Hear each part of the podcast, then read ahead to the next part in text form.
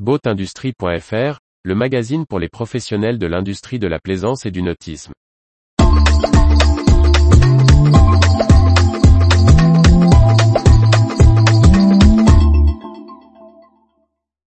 Alliance marine, l'objectif de croissance reste européen. Par Briag Merlet. Jean-Paul Roche et Jérémy Tedgaille, président et directeur général finance et acquisition, du groupe Alliance Marine, répondent à Boat Industrie sur leur croissance récente et les objectifs stratégiques du leader français de l'équipement pour les bateaux de plaisance. Le groupe Alliance Marine, à travers ses nombreuses entités, de Plastimo à VDM Reya en passant par Acastillage Diffusion, la CIMI, ou la marque récemment acquise Job, est un leader français et européen de la distribution et de la fabrication de matériel et équipements pour les bateaux professionnels et de plaisance. Alors qu'il prépare les futures évolutions de son organisation, Jean-Paul Roche, président de la société et Jérémy Tedgaille, directeur général finance et acquisition, ont répondu à deux voix aux questions de Boat Industry. Alliance Marine a signé de nombreux rachats ces derniers mois. Quel est le périmètre de croissance pour le groupe? JP Roche, lorsque nous avons pris la décision à l'automne 2016 de devenir européen, le défi était très important on estimait que notre offre globale en France couvrait tout le scope nécessaire. Aujourd'hui, en 2022, le défi est relevé. 50% de l'activité d'Alliance Marine se fait en France et 50% dans le reste de l'Europe. Nous sommes présents dans toute l'Europe, en Scandinavie, en Allemagne, en Espagne, en Italie et avec quatre entités au Royaume-Uni, où le groupe réalise 50 millions d'euros de chiffre d'affaires. Notre second marché, tandis que le chiffre d'affaires global est de 300 millions d'euros. Nous sommes ouverts à des opportunités ailleurs, mais l'objectif aujourd'hui reste européen, bien que nous ayons un site aux États-Unis, avec Révers dans la sécurité, repris avec Typhoon. Quels sont les équilibres stratégiques entre première monte et seconde monte, entre plaisance et marine professionnelle? JP Roche, depuis sa création en 1999, il a toujours été important de conserver à la fois la plaisance et la marine professionnelle. Le ratio est resté le même d'environ 70% de plaisance et 30% de professionnels. C'est également vrai à l'intérieur de chaque pays et lorsque l'on achète une entreprise d'un secteur, vous pouvez constater que l'on complète généralement rapidement dans l'autre. Cela permet de mieux représenter les fournisseurs sur tous les marchés. Il y a l'avantage qui parle aux financiers de limiter la saisonnalité, mais aussi un avantage technique. L'exigence de la marine professionnelle nous oblige à sans cesse mettre à jour nos connaissances techniques.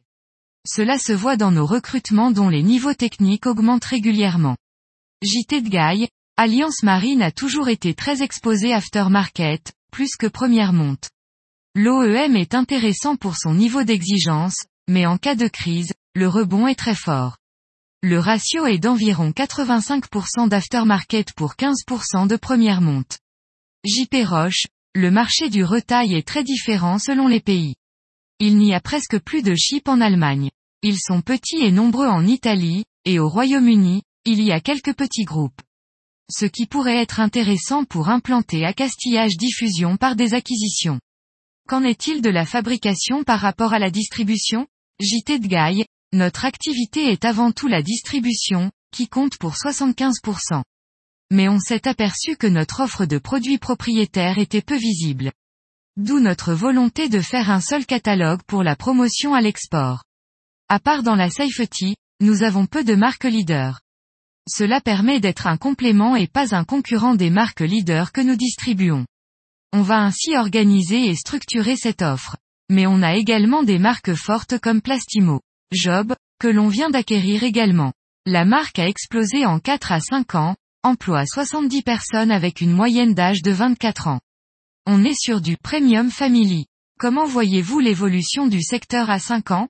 JT de Gaille, il y a une tendance lourde dans la transition digitale. L'intelligence artificielle fait évoluer les habitudes.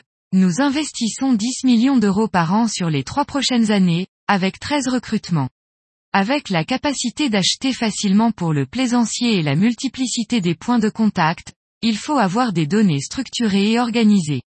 Nous avons investi dans un ERP commun, Microsoft Dynamics, pour le groupe, qui nous suivra et nous accompagnera pour 10-15 ans.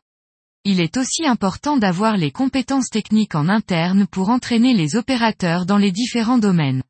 On note aussi une forte consolidation des acteurs en amont et en aval. En amont, avec des groupes comme Navico Group, Liper, Partic Industrie ou Dométique. Ils innovent dans les produits et sont souvent très première monte, avec la marine qui ne représente que 10 à 15% de leur activité. Des accords comme celui que nous avons signé avec Navico Group sont des changements qui pourraient s'accélérer, grâce à notre côté européen. Du côté des clients comme le groupe RCM, Cabesto, Monaco Marine ou le groupe Grand Large Yachting, n'ont plus les mêmes exigences. Nos atouts sont le stock et la technicité et des services à forte valeur ajoutée. On va continuer à voir de la pression des deux côtés du marché. Comment appréhende-t-on les approvisionnements et les évolutions sur le transport et l'environnement? JP Roche, force est de reconnaître que la majorité des produits de la plaisance viennent d'Asie. Néanmoins, dans la sécurité, 80% de l'activité d'Alliance Marine est produite en Europe. La sensibilité aux problématiques RSE, responsabilité sociale et environnementale, est très forte. Que l'on ait une réunion avec des actionnaires, avec le marketing ou les opérationnels, on sait que l'on va évoquer la RSE. Toute la chaîne jusqu'au client final s'y intéresse. En 2023, nous lançons un calcul du bilan CO2 des entreprises du groupe, niveau 1 pour fixer des objectifs. Pour améliorer, il faut mesurer. En parallèle, un groupe de travail non hiérarchique va faire des propositions dans chaque entreprise, sous le pilotage direct du président. Le but est de multiplier les petites solutions et les partager à toute l'organisation. Nous mettons aussi en place une charte d'achat responsable en 2023 pour nos fournisseurs. Plastimo travaille aussi sur l'éco-conception. On va lancer des sacs à partir de nos radeaux usagés. Il est plus facile de maîtriser le cycle de vie comme fabricant.